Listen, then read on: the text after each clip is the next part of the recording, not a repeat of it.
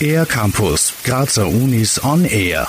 Am 25. April ist Weltmalariatag. Weltweit erkranken immer noch 250 Millionen Personen jährlich an Malaria, von denen 1,2 Millionen versterben. Übertragen wird die Krankheit von einer nachtaktiven Mücke. Andrea Griesold vom Diagnostik- und Forschungsinstitut für Hygiene, Mikrobiologie und Umweltmedizin an der MedUni Graz über die Malaria tropica. Da kommt es im Prinzip zu diesem Mückenstich und dann kommt es ungefähr eine Woche, das kann aber auch noch etwas länger dauern, zu den ganzen Symptomen mit wirklich Schüttelfrost, hohem Fieber, vor allem starke Gliederschmerzen.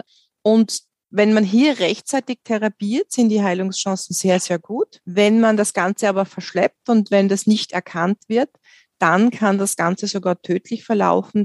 Dies betrifft hauptsächlich Personen, die in Risikogebieten leben. Doch auch Touristen und Touristinnen sollten sich vor Reisen in Tropengebiete, zum Beispiel bei reisemedizinischen Beratungsstellen, über die Malaria-Gefahr informieren. Der vorbeugende Schutz hängt zum Beispiel davon ab, wie lange man sich in entsprechenden Gebieten aufhält und was man dort macht. Andrea Griesold. Also bei der Malaria gilt einmal generell, es gibt keine Impfung dagegen. Das heißt, man muss äh, wenn man von einer Malaria-Prophylaxe spricht, ein Medikament einnehmen.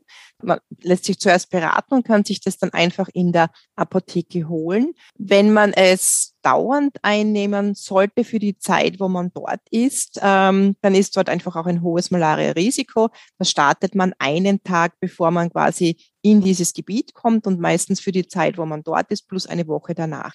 In Gegenden, wo das Risiko nicht allzu hoch, aber die ärztliche Versorgung nicht gut gegeben ist, bekommt man die Empfehlung des sogenannten Standby. Die Malaria-Prophylaxe kann man nämlich vor Ort auch als Therapie einnehmen, wenn man es nicht rechtzeitig in ein Krankenhaus schafft. Doch nicht nur Medikamente sind für den Schutz gegen die Krankheit wichtig.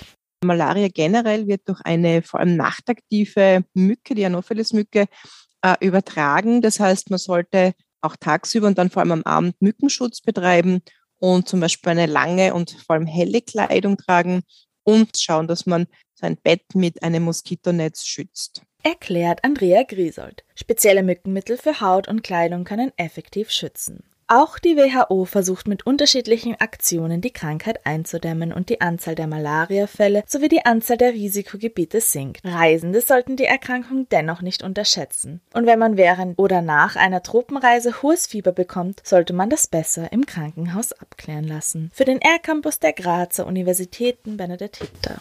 Mehr über die Grazer Universitäten auf ercampus-graz.at